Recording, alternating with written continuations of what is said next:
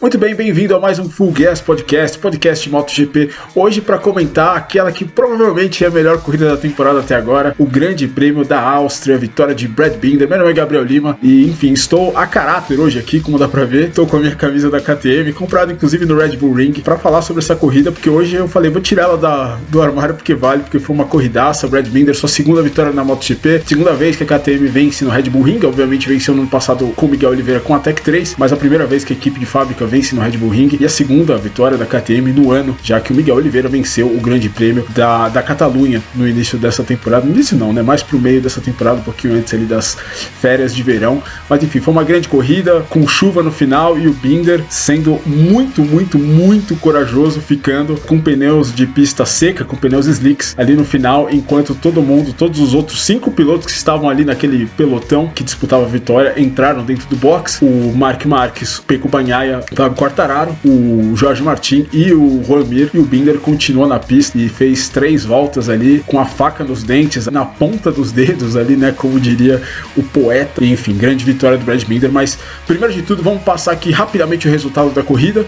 Primeiro, o Brad Binder. Em segundo lugar, o Peco Banhaia. Depois, o Jorge Martin. Romir na quarta posição. Luca Marini, o segundo dos pilotos que resolveu não ir para os boxes, ficou com o pneu slick até o final, chegou na quinta posição, seu melhor resultado na MotoGP até hoje. Depois Iker Lecuona também, um recorde pessoal, melhor resultado dele na MotoGP, quase, quase foi pro pódio, Iker Lecuona. Fábio Quartararo acabou dando ali duas grandes erradas depois é, de sair para a pista com pneu de chuva, ficou na sétima posição. Valentino Rossi oitavo, por um pouco tempo a gente até achou que o Rossi pudesse é, ir para esse pódio, para esse pódio de número 200 dele na MotoGP, acabou que não rolou. Alex Marques o nono, depois Alex Pargaró, Jack Miller, Danilo Petrucci, Takaki Nakagami, Alex Rins e o Mark Marques, que acabou caindo a duas voltas do final. Poderia aí ter chegado no pódio, fez uma grande corrida do Mark Marques, mas vamos falar dessa corrida do Marques já já. No campeonato, o Fábio Quartararo tem 181 pontos contra 134 do Peco Banhaia. Se o Quartararo se deu mal na corrida, ele se deu muito bem no campeonato, já que o Zarco caiu. Agora a diferença que era de 40 pontos sobe para 47. Peco Banhaia é segundo, empatado com Ramir, terceiro lugar, depois o Zarco e depois o Jack Miller na quinta posição. E bom, o que dizer desse grande prêmio da Áustria? Uma atuação muito surpreendente individual do Brad Binder, muito corajoso ele de seguir na pista é, quando todo mundo estava indo pro box, quando todo mundo resolveu que não era mais hora de andar de slick. O Binder resolveu na cabeça dele: é a minha única chance, eu tenho que seguir na pista, porque senão, para ficar na pista, para ficar em quinto, sexto, é melhor eu tentar. O Binder tá fora desse campeonato. Ele pensou, é melhor eu tentar aí, tentar vencer essa corrida na casa da KTM. Vai me fazer melhor do que se eu for burocrático. E ele pensou certo e deu super certo. O Binder não só ganhou a corrida, como dos outros pilotos que quiseram ficar de pneu slick, ele foi muito mais rápido que todo mundo. O Alex Spargaró, se você for pegar a imagem, logo depois dos pit stop, ele tava logo atrás do Brad Binder e não conseguiu manter o mesmo ritmo do Binder. O Alex Spargaró, pra você ter uma ideia, ele acabou chegando chegando a 18 segundos do Brad Binder, ou seja, 21 segundos já que o Binder tomou aquela penalização por ter varado o limite de pista, uma penalização completamente ridícula, já que o Binder não ganhou nenhuma vantagem, ele acabou passando do limite de pista ali na última curva, acabou passando também na primeira curva, mas no, na última curva, enfim, ele foi punido exatamente por causa disso, perdeu aí 3 segundos, né, ou teve acrescidos no setor de prova 3 segundos, mas não fez o menor sentido, já que o Binder, ele não saiu porque ele queria tomar uma vantagem, né, ele saiu exatamente porque ele não conseguia virar a moto, enfim, ele não tinha confiança ali, obviamente, para virar a moto por conta dos pneus frios e dos freios frios, acabou saindo da pista, mas de qualquer maneira, felizmente essa punição não tirou a vitória do Binder e a gente tem que tirar o chapéu pro Binder, porque esse é, esse é o tipo de condição mais difícil que você tem é, enquanto piloto, que é quando começa a chover e a chuva ela não é tão forte para lavar a pista, né? A água fica na pista e ela acaba se juntando com um pouquinho de óleo que sempre fica em cima do asfalto. Você pode ver, acontece a mesma coisa nas ruas. Qualquer cidade, quando você, quando começa a chuva, a rua ela fica muito mais escorregadia quando a, a água ainda não molhou por completo o asfalto, porque ela dá uma lavada no asfalto. Quando a, o asfalto ainda não tá lavado, se você passa o pé por cima, é muito mais escorregadio. E foi esse o tipo de condição que o Brad Binder teve que, que lidar. A gente viu na última volta ele patinando no meio da reta ali entre as curvas 1 e 2, chegando na 3, a traseira dele saindo, ele conseguindo controlar. Ele deve ter saído da curva 3 em terceira ou quarta marcha, porque a moto dele tava falando grosso ali ali na saída da curva 3, indo para a curva 4. O Binder realmente foi um herói, e um herói não só porque a temperatura de pneu dele caiu, mas também porque a temperatura do freio caiu completamente. Um vídeo muito interessante que a MotoGP soltou nessa semana foi do Simon Crawford, que é o repórter de pit, falando sobre ele andou com uma moto da KTM e ele falou que ele não esquentou o freio da maneira correta quando ele saiu do box. Ele falou que a manete de freio é como se ela tivesse soldada no guidão. A manete, eh, na hora que ele foi frear para chegar na curva 3, ele falou que eh,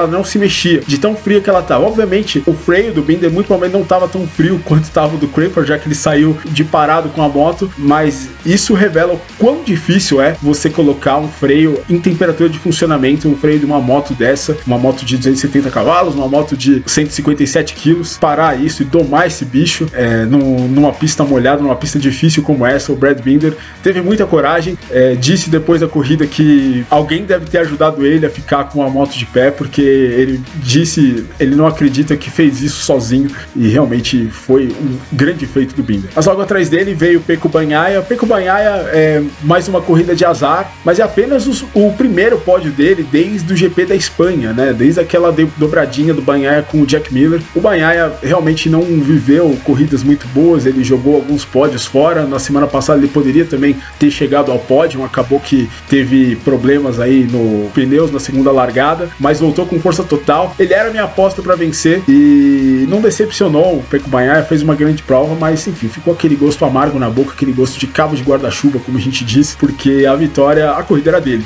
Né? Na minha opinião, o Marques poderia mandar uma das suas ali na última volta se continuasse a pista seca, mas o Banhaia, na minha opinião, tinha a, a, o melhor pacote e a melhor escolha de pneus para vencer essa corrida.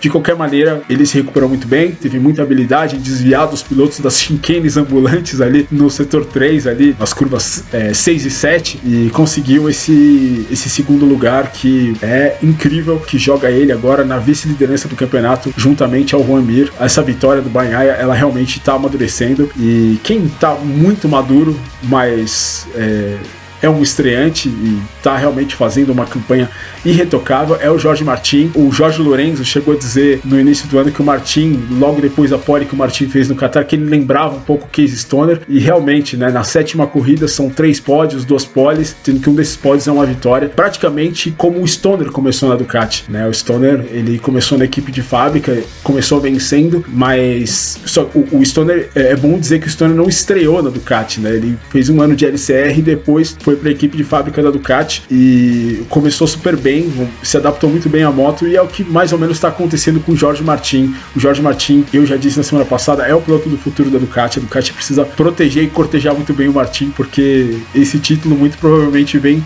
nas mãos dele. Vem, pode vir também pelo Peco Banhaia, que fez um grande trabalho, mas o Martin, com essa explosão que ele inicia na Ducati, é, realmente é, é muito impressionante. Foram duas corridas no Red Bull Ring, que é uma pista que favorece. Vamos ver agora como ele se comporta nessa sequência de campeonato. Mas enfim, queria destacar uma frase do Martin que ele falou que parecia Mario Kart, né? Com várias bananas na pista, com vários pedaços de banana, de tão escorregadio que tava. Achei interessante o Jorge Martin é, mostrando bom humor aí. Um cara que pelas entrevistas aí parece ser um cara muito inteligente, parece ter essa cabeça realmente para ser um piloto aí, um, um, campeão do futuro ali, que já foi campeão de, de Moto 3 em 2018 pela equipe Gresini, enfim, para conseguir esse título na MotoGP, esse título para Ducati, que a Ducati aí tá há um tempinho já batendo na, na trave, já são 14 anos sem título, quem sabe ele e o Banhaia sejam os caras para conseguir isso, porque o Jack Miller não parece ser, fez mais uma corrida ruim no Red Bull Ring, que é uma pista boa para Ducati, e o Johan Zarco tem feito um ano consistente, mas acabou caindo nesse Grande Prêmio da Áustria. Um final de semana um, um, tanto quanto estranho do Zarco. Ele começou muito bem, quebrou o recorde na sexta-feira da pista, mas acabou caindo. Complicou um pouquinho a vida dele no campeonato. Agora ele é o quarto colocado. Vamos ver o quanto esse, essa pancada que ele tomou do Martin nessas duas corridas vai surtir de efeito nele. O quanto vai surtir de efeito do Martin, porque o Martin tá com a moral lá em cima, e o quanto vai surtir de efeito no Zarco que, enfim, acabou perdendo um pouquinho da moral aí do o, o momento não é mais tão pró Zarco, é um pouquinho mais pró Martin, eu diria, dentro da Pramac. Mas de qualquer maneira, o Zarco ainda tem chances. Aí, se a gente fala do Banhaia que tem indo atrás da sua vitória, o Zarco também tem um pacote para disputar corridas e vitórias nessa temporada. Mas a minha estrelinha do dia é o Mark Marques. O Mark Marques ele mostrou realmente ser aquele velho piloto na primeira metade da corrida, antes da primeira metade da corrida, não, né? No, no momento que a pista estava seca, ele mostrou seu velho Marques e impressionante, porque o Marques ele foi o único piloto da pista que escolheu o pneu traseiro macio e estava cozinhando até o, o, a chuva começar a cair mais forte, os pilotos com pneu traseiro médio, né? O, o Marques ele conseguiu conservar muito bem o pneu macio e ele tinha, parecia, alguma coisa na manga ainda para atacar nas últimas voltas. No fim das contas, eu acho que o Banhaia venceria, mas o Marques ele poderia ter chegado em segundo, o que é incrível para corrida que ele estava fazendo e pela escolha de pneu que ele fez. O Marques geriu muito bem a prova e lembrou um pouco aquele Marques de 2018, 2019 que escolhia o pneu do jeito dele, andava do jeito dele, sempre estava lá na frente.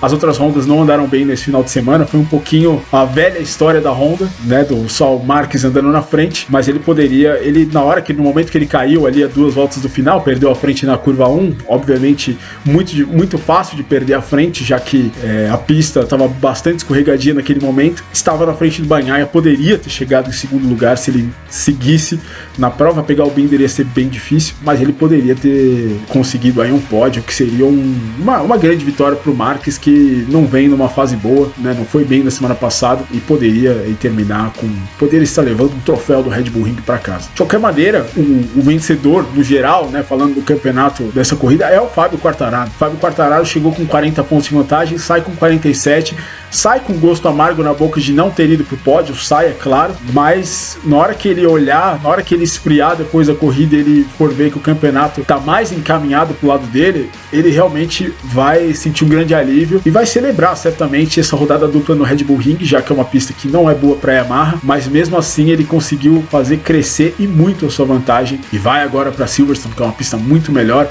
vai para Misano, que é uma pista muito melhor, Aragon também que é uma pista melhor para Yamaha, com mais tranquilidade e podendo também chegar em segundo até o final da temporada. Ele agora ele só depende dele. Chegar em segundo até o final da temporada, se não me engano, nenhuma corrida ele pode ser terceiro, mas ele é campeão. Não importa se o Banhaia ou se o, o Miro vencerem todas as corridas até o final e ele for segundo em todas e terceiro em uma, ele é o campeão, que já é muito interessante para ele nessa defesa de liderança e, enfim, vai realmente se encaminhando aí o título para o Fábio Quartararo. Até porque, até porque a gente não sabe se a gente vai ter todas as corridas. A gente não sabe se a gente vai ter a corrida dos Estados Unidos, a gente não sabe se vai ter a corrida da Malásia, exatamente por conta desses casos aí novos de, de coronavírus é, crescendo, a variante Delta aí enfim, todo mundo com medo disso, a gente não sabe ainda que, o que isso pode trazer para o, para o futuro do campeonato, para esse futuro logístico aí da MotoGP.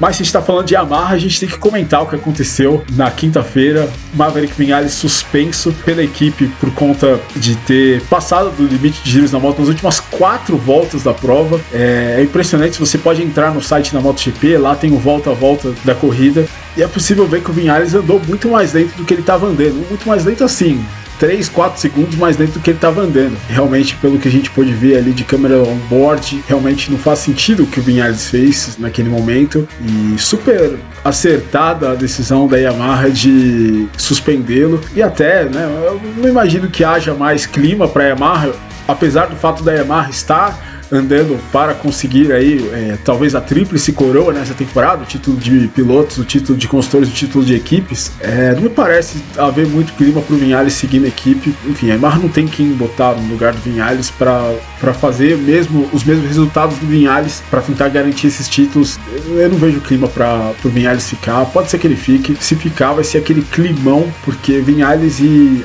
a cúpula da Yamaha já não falavam a mesma língua, né? A gente viu muito bem no pódio na, na Holanda como o Vinhales não, não quis ali muito papo com o Máximo Merigali e se recusou a tirar uma foto, inclusive no pódio, com o Merigali e com o Quartararo. Agora a gente vai ver o que acontece. Lembra muito, né? Aconteceu. A gente vai falar mais disso aqui no Fugues Podcast, mas aconteceu uma coisa muito parecida com o John Kosinski em 1993 no Grande Prêmio da Holanda, quando ele ficou bravo com a Suzuki, porque a Suzuki tinha um motor muito ruim de 250 e ele simplesmente estourou o motor do Suzuki depois de chegar em terceiro numa corrida, perdeu o segundo lugar na última volta e ele estourou o motor de propósito. Quem era o chefe de equipe da Suzuki na época era o Hervé Poncharal, que hoje é o chefe da Tech 3. E segundo reza a lenda ali, eles Poncharal não deixou ele ao pódio e o Kosinski acabou, inclusive, indo às vias de fato com o Poncharal, enfim. Né?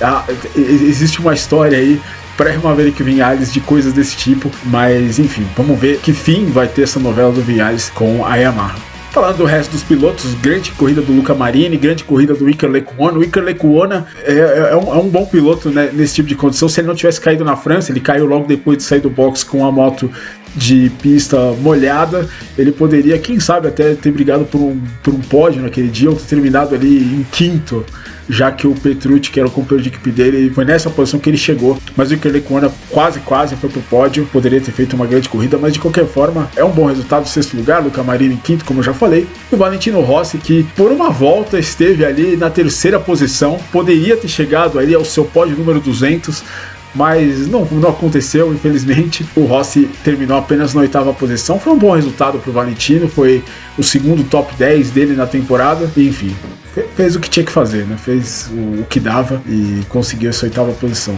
Decepcionante para Alex Pargaró, décimo lugar. Ele que estava em segundo logo depois do, do pit stop dos ponteiros. É, acabou sendo mais lento que os outros pilotos de Slick. Ele estava logo atrás do Brad Binder e o Binder conseguiu abrir dele muito tempo. E o Alex poderia aí ter quem sabe até, se, se, se, tivesse um ritmo um pouquinho mais próximo do Binder, poderia ter chegado em segundo lugar mas não, não, não, se achou ali bem nas condições como se achou o Brad Binder. E uma pena para Aleix, uma pena para a Prilha, que aí vai ficar sem o seu pódio, e uma pena para Aleix também, que não vai para o pódio há muito tempo também na MotoGP. Foi para o pódio apenas uma vez, só em Aragon em 2014. E estava pintando aí, quem sabe aí uma volta antes ele poderia ter ido para o pódio, uma volta depois ele acabou chegando em décimo. Também outros pilotos que acabaram se dando mal foram o Alex Rins e o Jack Miller, que pararam antes da chuva começar de verdade. Muito provavelmente eles devem ter destruído os pneus ainda na pista seca. E aí, quando começou a chover, a vantagem que eles poderiam ter tido, eles perderam toda. Acabaram chegando ali em 11, 14 lugares. Não foi uma boa corrida, mas enfim, tentaram, arriscaram.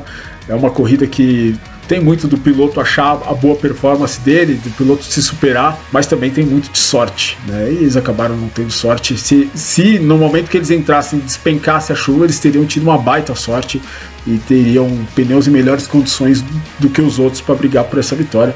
Acabou não acontecendo, paciência. No fim, essa corrida lembrou muito aquele grande prêmio da Bélgica de 2008 da Fórmula 1, quando no final da corrida começou a chover e o Massa, o Hamilton ficaram na pista com pneu slick, né? O próprio Sebastian Bourdais estava em terceiro ali no fim da corrida e quase foi pro pódio, acabou saindo da pista no final. E quem foi pro pódio foi o Nick Heidfeld, né? Que parou no box e trocou para pneus de chuva, assim como o Fernando Alonso. Heidfeld chegou em terceiro, Alonso chegou em quarto. E enfim, foi uma, foi uma grande prova. E quem venceu aquela corrida foi o na pista foi o Lewis Hamilton, o Massa ficou em segundo com os pneus slicks. E foi mais ou menos. É, o Massa depois acabou ficando com a vitória do Hamilton, por conta do Hamilton ter tido aquela disputa com o Kimi Raikkonen ali. O Raikkonen acabou batendo também. Enfim, uma corrida parecida com essa de hoje. A MotoGP, podemos dizer, viveu seu, viveu seu grande prêmio da Bélgica de 2008 da Fórmula 1. Foi uma corrida muito legal, uma corrida que a gente vai falar por muito tempo aí, porque foi realmente muito interessante. E inclui também aquele nude ali que a gente viu da Ducati GP19 do Enea Bastianini ali, que acabou fazendo ele abandonar a corrida, mas a imagem, uma das grandes imagens dessa prova foi realmente o motor funcionando ali sem carenagem, foi realmente belíssimo. Bom, vamos passar para as outras categorias. Moto E, uma corridaça do Eric Granado, que terminou na segunda posição depois de largar de 13 terceiro, muito bom pro Eric Granado, e agora ele tá a 7 pontos do líder do campeonato, Alessandro Zacconi, que chegou em sexto, Lucas Sulovic venceu a corrida, Eric Granado ficou em segundo, Dominic Eigerter ficou em terceiro, ele que é o quarto no campeonato, tá a 11 pontos do líder, ficou na terceira posição, e o terceiro no campeonato é o Jordi Torres, que foi o sétimo. Então, uma briga completamente aberta aí. Até o Lucas Tulovic, Matheus Ferrari ainda tem chance. A última corrida ela é uma rodada dupla em Misano e temos quatro pilotos em 11 pontos, o campeonato muito, muito aberto.